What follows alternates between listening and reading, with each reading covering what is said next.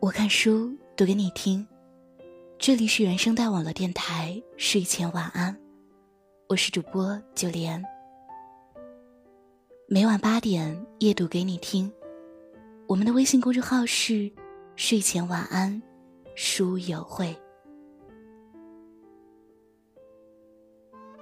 自从节目期数由每周一期变为每周两期之后，感觉每一次用声音和大家见面，都变得有些陌生起来。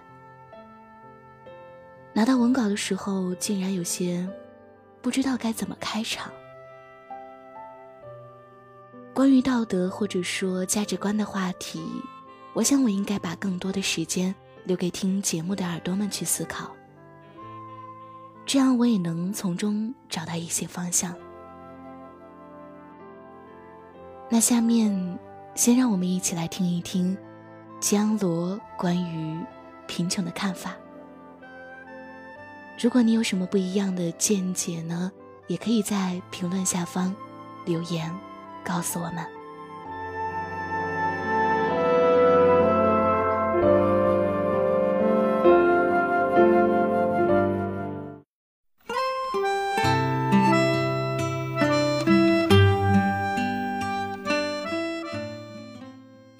司马迁在《史记》或者列传有言：“天下熙熙，皆为利来；天下攘攘，皆为利往。”谈钱伤感情，但不谈钱伤人情。小时候家里无论是割稻子还是做房子，都得靠亲戚帮忙，而那种帮忙呢，是相互的。也就是我们常说的人情往来。可随着经济的发展，这种脆弱的人情关系不可避免的面临崩溃。农村剩余劳动力大规模涌向城市，给落后的农村带来了新潮的思想，加剧了传统儒家农本文化的解体，而人情关系也成了风雨飘摇中。那一根毫无根据的浮萍，被资本主义风潮吹卷的支离破碎。许多人学会了做生意，金钱渐渐成了人际关系的润滑剂。人们也更愿意接受货币，而不是我是你家谁谁的亲戚，来透支本来就八竿子打不着的关系。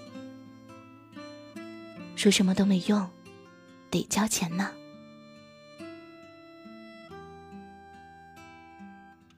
年轻时，叔叔帮别人建过不少房子。由于是亲戚关系，收的工钱远比市场低。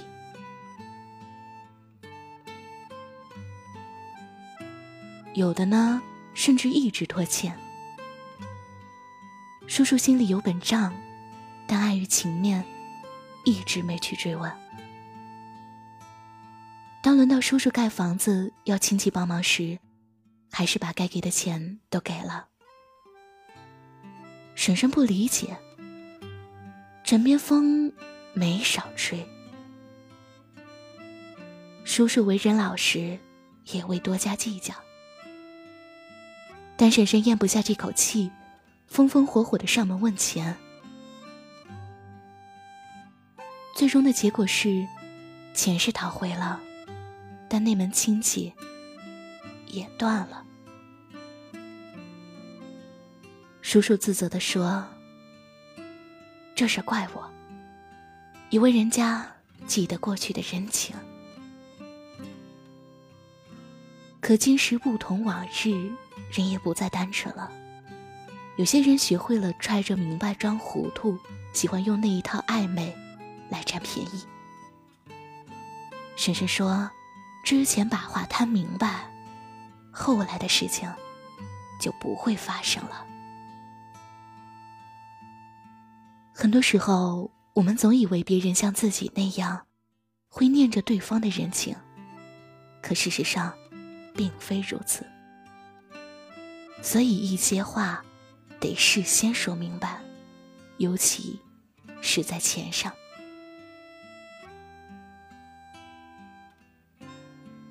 人们常说谈钱伤感情，但亲兄弟也得明算账呀。别傻乎乎的认为感情深一口闷，醉倒的也不过是你自己而已。感情再好，也扛不住金钱的折腾。你穷没关系，可你别穷的连谈钱的勇气都丧失了，那才是真正的穷。自古人情似纸帛，有些事如果不谈钱，那就会伤人情。所以说，只要能用钱摆平，就不要折腾所剩不多的人情了。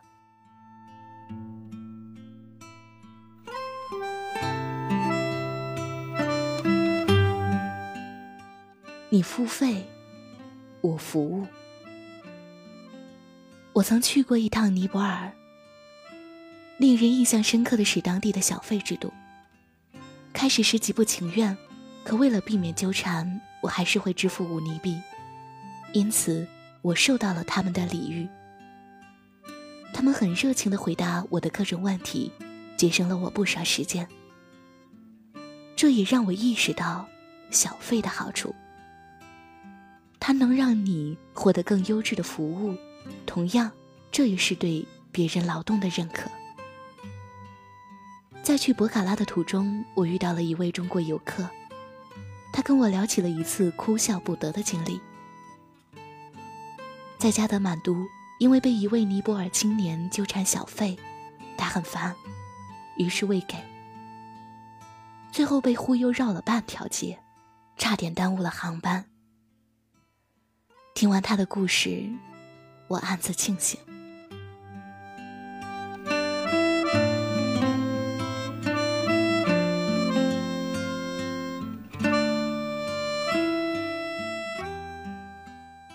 朋友在毕业前开了个心理咨询，我们起初的意思是要他先做无偿服务，等口碑起来了再另行收费，但他拒绝了。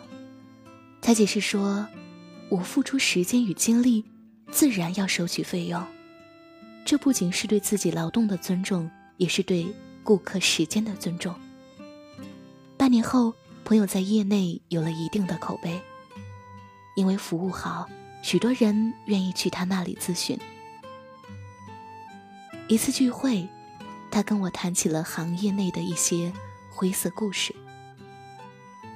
朋友说，有一部分心理咨询师打着免费的名义。去祸害顾客，骗取对方的财物。很多贪小便宜的人往往会上当受骗，最后人财两空，甚至有的家破人亡。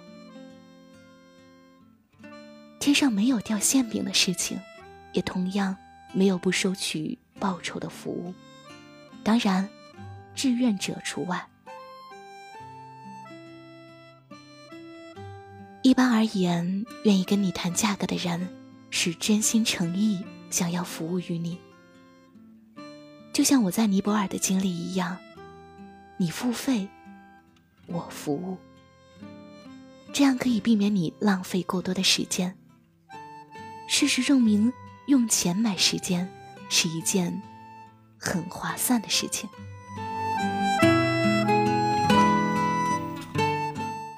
为钱可以不要脸，但不能不要德。大四时有段时间我很空闲，有个学长在某知名考研机构上班，于是我过去兼职。说白了，所谓的兼职就是忽悠学弟学妹报考研辅导班。当时说好的是每忽悠一个人给百分之十的回扣。学长怕我怯场，就安慰我说：“你不要有负担，捞到一条鱼就是几百块钱。谈钱的时候绝对不能要脸。”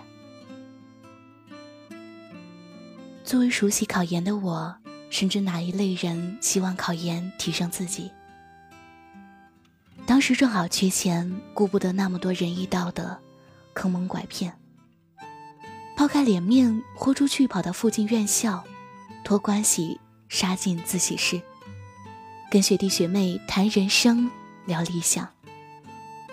最后拉了近三十个报班的孩子。学长说资金未到位，就先给我百分之五的回扣。我想，既然是学长。应该不会骗我吧？当时正准备毕业答辩，也就把那事儿搁在一边了。答辩完后，我在微信上问学长：“钱下来了吗？”却显示非对方好友，电话打不通，才发现被拉黑名单。我感到不对劲儿。立马跑去辅导班，那边负责人说学长半个月前就走了。学长给我上了一课，我只有把吃的亏往肚里咽。正因为当时感觉关系不错，还勾肩搭背玩自拍，却不料为了钱的事情而不要脸到这种程度。当时也怪我，因为怕多问，学长会烦，碍于情面不好意思说，所以就选择拖到答辩完后。也就是那一份所谓的羞耻心，让我错过了几千块钱。不管怎么记恨他，但我至今对他那一句话记忆犹新。谈钱的时候。绝对不能要脸，但不要脸也不能丢掉德操。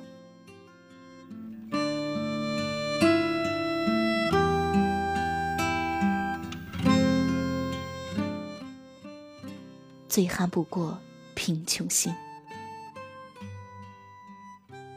前段时间公司缺人，要我去学校招几个好苗子。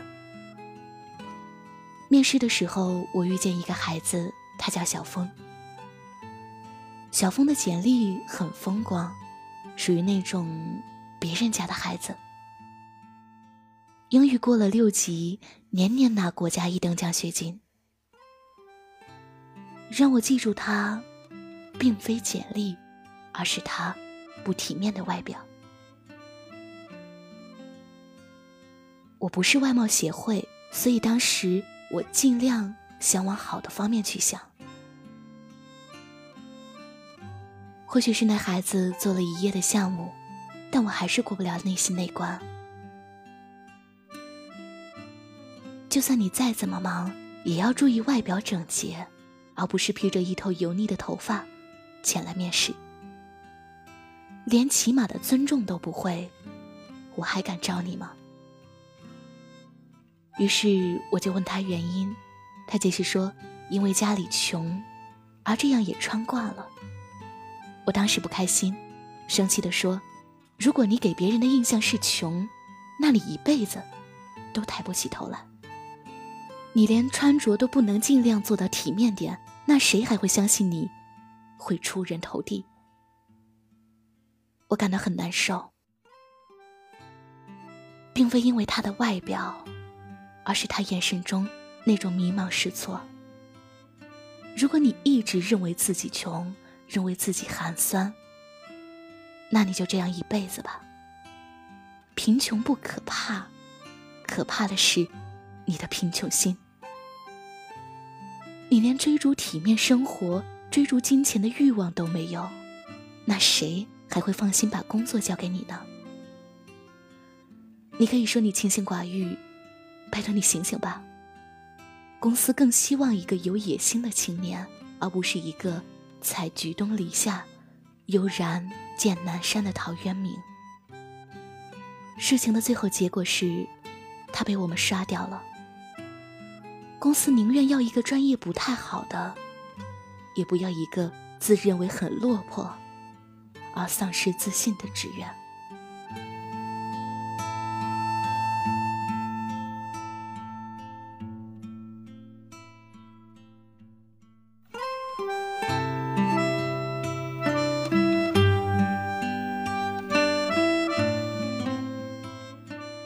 等价交换才有相应价值。记得考完研后，我剩了一大堆资料，其中有一些笔记呢，耗费了我不少时间与精力。有个学弟想要考研，问我能不能送给他。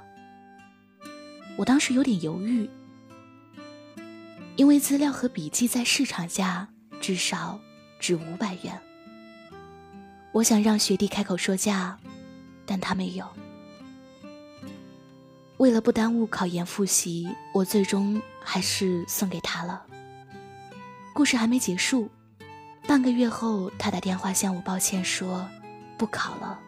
资料送给别人了，但人家既然道歉了，骂人也显得没有教养，于是就这么过了。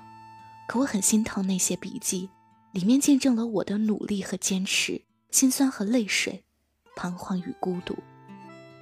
那段刻骨铭心的日子，我永远也忘不了。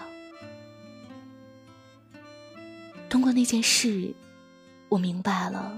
不能白白送别人东西，就算你的东西很有价值，白白赠送，也会让别人爱看一截。同情心泛滥的后果，也只是作践自己。人们面对免费的东西，往往不会珍惜，而随手乱扔。所以，当别人向你要求服务时，请别吝啬提出等价的要求。你等价的要求，才能凸显你服务的珍贵。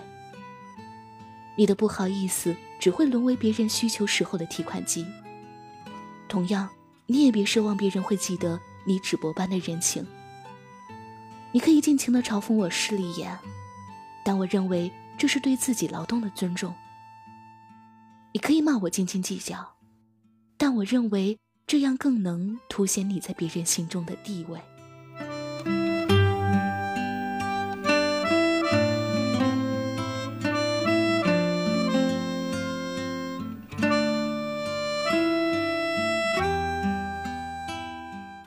很多时候，当问及钱的时候，我们总会三缄其口，仿佛在说什么害羞的事情。如果你连提钱的勇气都没有，那别人还会相信你能赚到钱吗？在生活中，我听过不少人骂钱，那是因为他们不但没钱，还不想去赚钱。其本质上说明一个问题。那就是懒。年轻人谈钱并不可耻，可耻的是，你连谈钱的勇气都丧失了。别再说什么没钱也可以过得很好的蠢话，一边过得苦巴巴，还一边安慰自己平凡可贵。说白了，你只不过是想掩饰自己碌碌无为的打算。年轻人，想方设法去赚钱吧。